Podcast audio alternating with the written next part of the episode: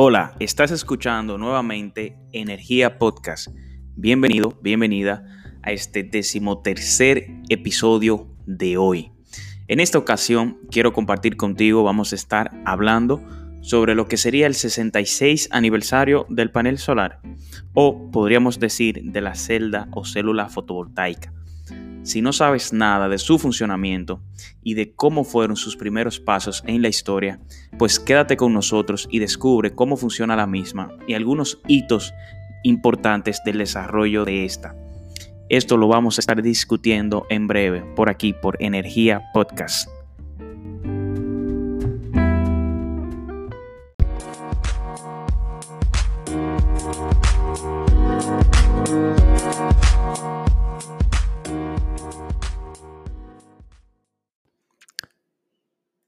En el episodio de hoy, eh, como te comentaba en la introducción, eh, vamos a empezar dándote las gracias por estar aquí, por estar invirtiendo en tu educación sobre energía, sobre energía podcast. En, este episodio estaremos hablando del, funcionamiento de la célula o celda fotovoltaica, que no es lo mismo que el panel. Por eso en el título se, hay una pregunta, 66 aniversario del panel solar. Pues básicamente no, vamos a estar hablando del 66 aniversario de la célula o de la celda fotovoltaica, como prefieras llamarle. Y es que normalmente entendemos que eh, los sistemas fotovoltaicos, la unidad más pequeña es el panel, pero no, la esencia o el corazón del, del sistema fotovoltaico viene siendo el panel, pero el panel en sí está compuesto por varias células fotovoltaicas conectadas de manera tal que puedan proporcionar el voltaje y la corriente necesario para hacer funcionar nuestros aparatos. Dicho esto, te quiero pasar a explicar dos partes de, lo que vamos a estar conversando hoy. Vamos a dividirlo en dos momentos. En un primer momento, te voy a estar hablando sobre el funcionamiento de la misma y cómo funciona esta. Y en un segundo momento te estaré eh, contando o comentando sobre algunos datos históricos, algunos hitos que marcaron una pauta importante en el desarrollo de la tecnología fotovoltaica o de la célula fotovoltaica. Es bueno que sepas que hoy 25 de abril se celebra el 66 aniversario desde que los laboratorios Bell presentaron la tecnología de la primera célula, celda o célula fotovoltaica basada en silicio y esta era la, lo suficientemente capaz de convertir la, energía solar en energía eléctrica. ¿Y por qué este dato es importante o es interesante? O hablaríamos de un 66 aniversario. Esto es porque anteriormente em, se habían estado construyendo células fotovoltaicas, pero con un material distinto, que era el selenio.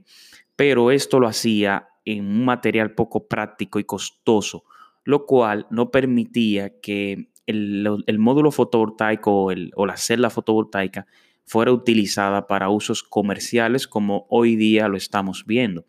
Entonces, en ese momento, la, celda que presentaron los científicos de, los laboratorios Pell tenía una eficiencia de, de, alrededor de un 4% que luego se logró aumentar a un 11%. Bien, dicho esto, vamos a entrar en materia. Lo primero que te quiero contar es cómo funciona, cuál, es el principio de funcionamiento y para ello voy a hacerlo de la manera más sencilla, más clara posible, para que te quedes con una idea de cómo funciona la celda. Lo primero que debes saber o lo primero que, quiero explicarte es que debes distinguir eh, cuando ves un panel o un, un módulo fotovoltaico, como también se le llama panel o módulo, este panel está compuesto por distintas celdas o células fotovoltaicas que están conectadas en serie y en paralelo para poder producir el voltaje y la corriente suficiente, como te mencioné antes, que, sería adecuada para el funcionamiento de, los aparatos que, que nosotros utilizamos normalmente. Su funcionamiento está basado en lo que se le llama el efecto fotoeléctrico.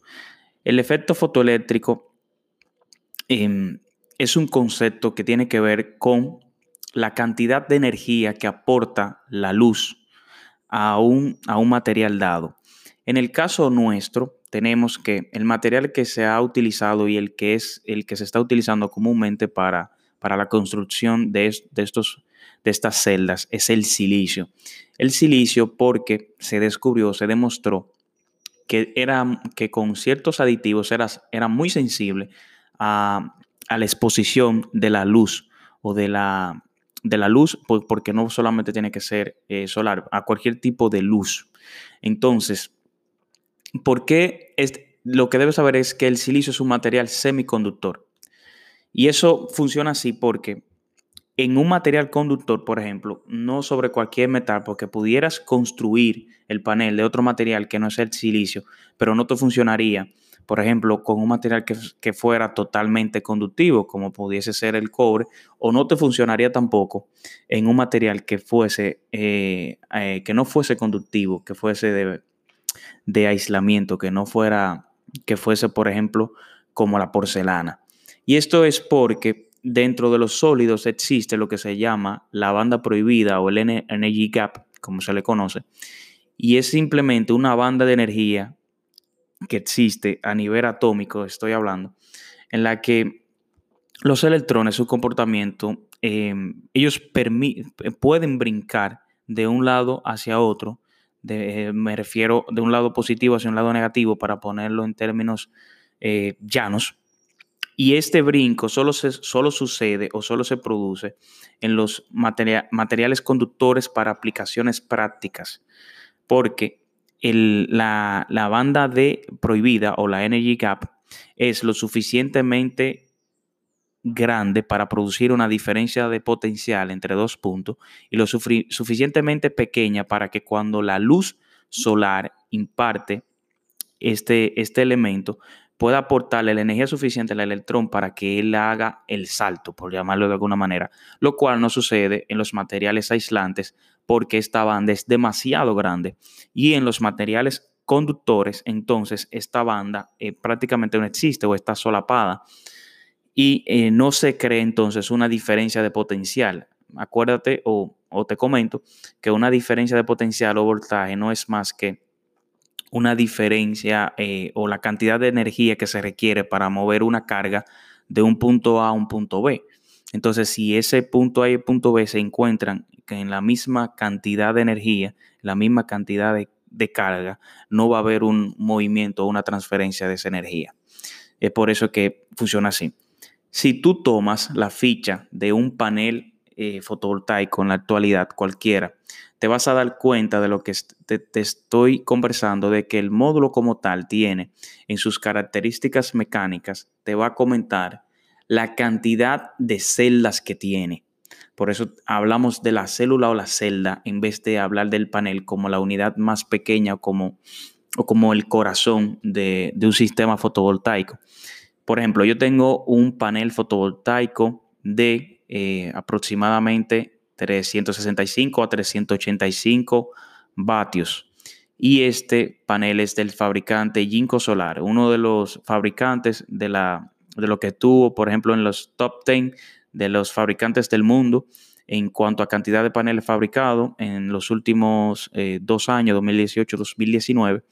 Y si tú te fijas en las características mecánicas, te habla de que este panel tiene número de celdas 144. Es decir, que esas celdas colocadas una mm, en serie y otras en paralelo es lo que producen entonces el, voltaje de salida que tendría la celda eh, bajo condiciones estándares de funcionamiento, lo que le llaman STC.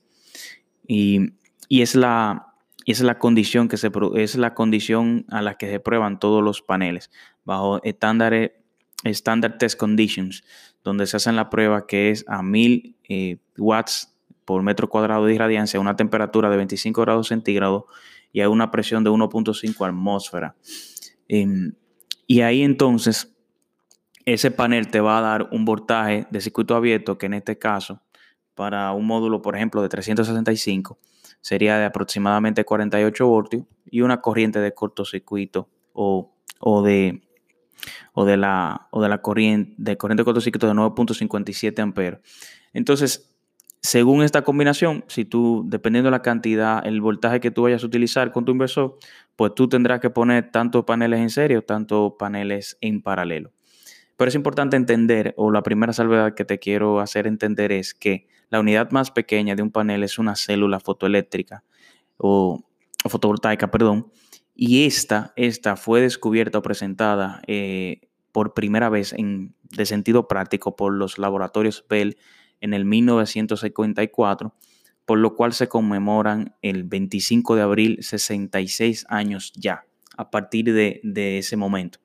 Pero, lógicamente, en ese momento, comercialmente hablando, todavía esta tecnología no estaba madura para salir al mercado. Entonces, eso es lo que, lo que debes entender de cómo se comporta la célula fotovoltaica o cómo funciona. Básicamente, esa célula que está hecha de un material semiconductor, en este caso silicio, que es el que se está utilizando, recibe energía a partir de la luz.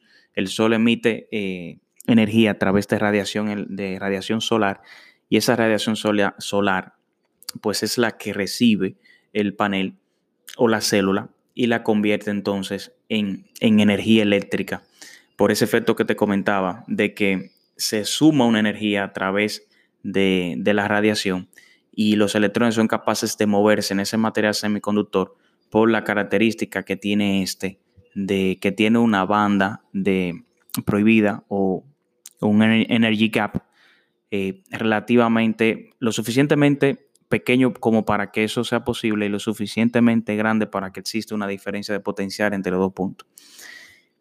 En el segundo momento quiero comentarte algunos eh, momentos históricos que fueron importantes o que incidieron directamente sobre el desarrollo de esta tecnología. Lo primero que debes entender es que esta tecnología como tal se descubrió por primera vez, o el efecto fotovoltaico se descubrió por primera vez en el 1839, es decir, no fue ni siquiera en el 1954 del 66 aniversario que te hablo, sino que fue en 1839 por un físico francés que se llama Alexandre Becquerel. Él fue el primero en observar el efecto fotovoltaico, es decir, el efecto de que cuando incidía luz sobre ciertos, ciertos materiales, eh, básicamente en una solución conductora que él tenía expuesta a luz, pues había un movimiento de electrones. Pero em, la primera celda fotovoltaica, según la historia, se habla de 1883, imagínate tú, casi 50 años luego, y, era, como te comentaba, fue construida con el semiconductor, con el selenio. Pero ¿qué sucede? El selenio como tal llevaba, con, llevaba una pequeña capa delgada de oro para que pudiese funcionar. Imagínate tú el costo que tendría producir esas celdas con, esos materiales, lo cual no era ni siquiera viable y la eficiencia que se pudo alcanzar en ese momento era apenas de un 1%.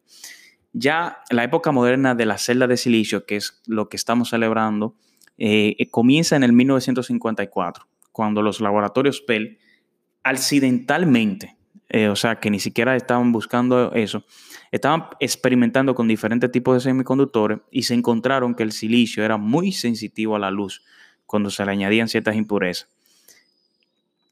Pero el efecto eh, fotoeléctrico como tal, teóricamente hablando, estamos hablando de 1954, fue descrito por primera vez de manera teórica, descrito por Albert Einstein, el físico alemán de origen judío que fue nacionalizado suizo-austriaco y luego estadounidense.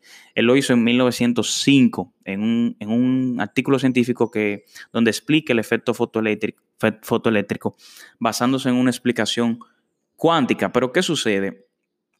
Otro físico estadounidense, Robert Millikan, señores, se pasa 10 años, 10 años haciendo experimentos para demostrar que la teoría de Einstein no era la correcta, pero él luego finalmente concluye que sí lo era. Esto que llevó a que finalmente en 1921 Albert Einstein ganara el Premio Nobel de la Física y luego el mismo físico Robert Millikan lo ganara en 1923. A partir de ese momento, ya en 1955, un año después de la presentación de los laboratorios Bell, otra compañía de, electrónica crea otra célula solar comercial está con un 2% de eficiencia, pero oye, ¿a qué coste? Aproximadamente 1.785 mm, dólares por vatio. Imagínate tú, eso es muchísimo dinero. O sea que eh, estamos hablando que normalmente el costo promedio de una instalación, instalación cuando hablo, hablo de material, mano de obra y todo puesto en sitio, un kilovatio un kilowatt, eh, de, potencia solar es normalmente ronda entre los 700 a los 1000 dólares, eh, tanto en el mercado internacional como, en el, mercado dominicano. Fíjate que en ese momento, 1955, valía solamente un vatio, o sea, eh, lo que tú conseguirías instalar con 1000 dólares, que son 1000 vatios, en ese momento un vatio valía 1785, casi el doble. Eh, eso te explica por qué la tecnología como tal toma bastante tiempo, tomó bastante tiempo en hacerse popular. En 1958, eh, otro laboratorio crea otra, otra célula más, más eficiente, ya con un 9% de eficiencia, y esta es utilizada en el satélite Vanguard 1, que se convierte en el primer satélite alimentado con energía mediante energía solar. La, carrera de, imagínate, eso es 1958, recuerda que en ese momento había una competencia entre Estados Unidos y la, y la Unión Soviética para dominar o conquistar el espacio. Esa carrera espacial fue importante para el desarrollo de la energía solar porque la fuente de alimentación de, de energía de las naves allá o de esos satélites, lógicamente tendría que ser la solar. Entonces eso impulsó el desarrollo de la misma, fue beneficioso para ella. Ya en 1961 eh, se comienza a hablar en las Naciones Unidas de la energía solar en el mundo en desarrollo, o sea que, se, que comienza a tomar importancia o relevancia en nuestro mundo. Y eso, esa importancia se, concretiza en, la década de los 70 con la crisis del petróleo. Entonces ahí viene un interés, un incremento del interés público en el uso de la energía solar. Esto es que Recuerda que con los conflictos de Estados Unidos y Medio Oriente y la crisis del petróleo, entonces los países como Estados Unidos se dan cuenta del valor del desarrollo de este tipo de tecnología para su independencia energética, porque si bien es cierto que Estados Unidos es un gran productor de, de energía, llámese de combustible, de gas natural y demás, también es un gran consumidor, por lo que eh, no solamente se basta con su producción local, sino también que tiene que importar. Entonces, ellos se meten, eh, eso despierta el interés público. Esta crisis de petróleo despierta el interés en este tipo de tecnología. En el 82, en el 1982, el Kyocera Corp es el primer fabricante mundial en producir polisilicio en grandes cantidades que por el método de fundición, que ese es el, método estándar de la industria eh, al día de hoy. Ya en el, en el, 93 se establece el Laboratorio de Energía Renovable Nacional, otro paso importante en Estados Unidos. En el 93 el NRL. En el 2007, el Vaticano, eh, señores, comienza a hacer una instalación de paneles solares en sus techos, justificándolo como un proyecto de energía con una inversión importante en pocos años. En el 2003 eh, se instala un sistema fotovoltaico de 9 kilowatts en los edificios, adyacentes de la Casa Blanca. Eso es durante el gobierno del presidente George, George Bush. Bush, perdón.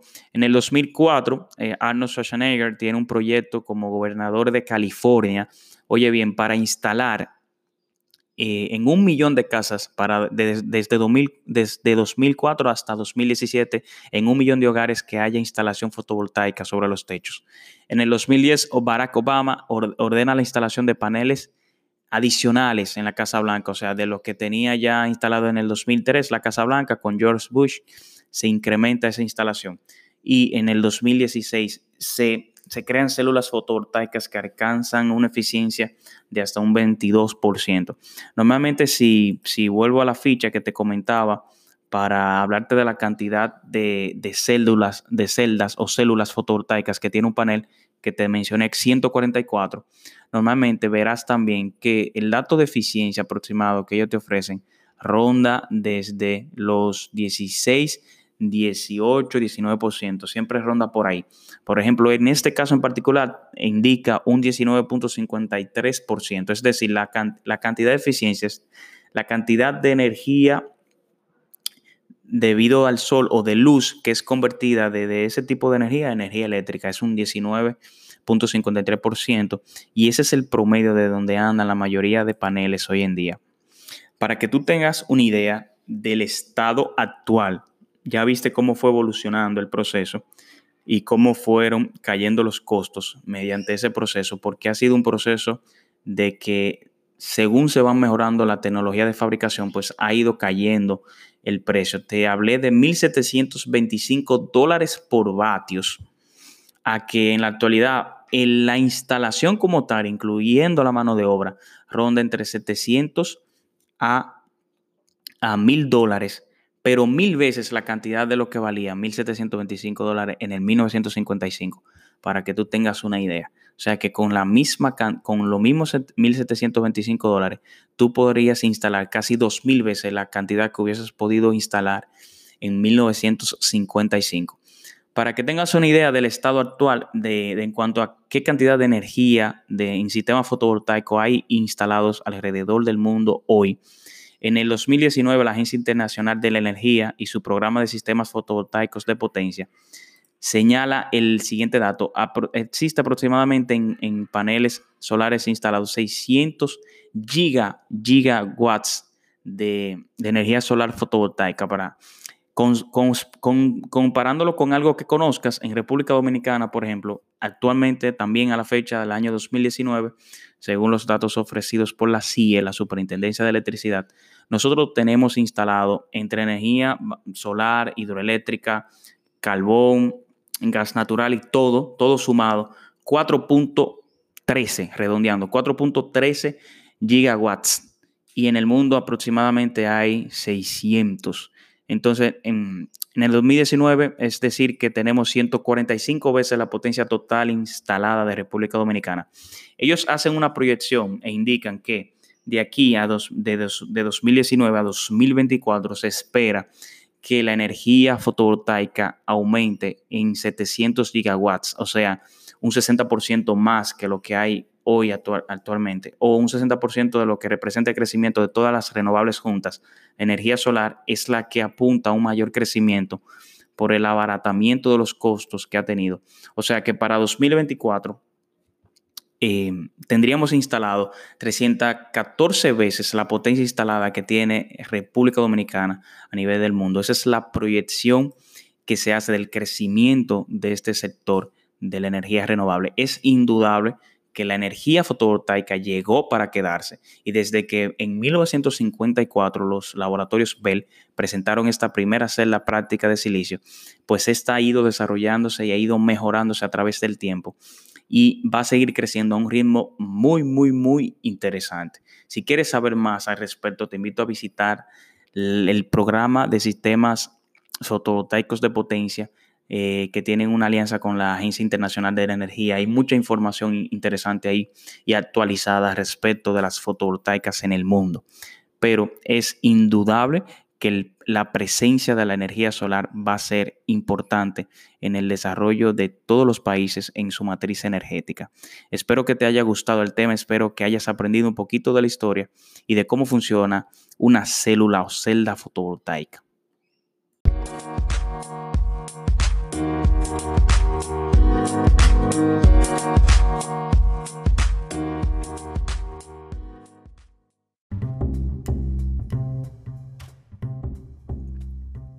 Y bien, quiero darte las gracias si has llegado hasta aquí. Gracias por escuchar nuestro decimotercer episodio de Energía Podcast. Para mí muy importante y muy grata tu atención y tu tiempo. Gracias por escucharnos nuevamente y comparte este material con todas las personas que entiendes que, que, puedan ser, que pueda ser de interés o que simplemente sean curiosos y les guste aprender cosas nuevas. Nos vemos en una siguiente semana y este ha sido un nuevo episodio de Energía Podcast Gracias por estar en sintonía con nosotros.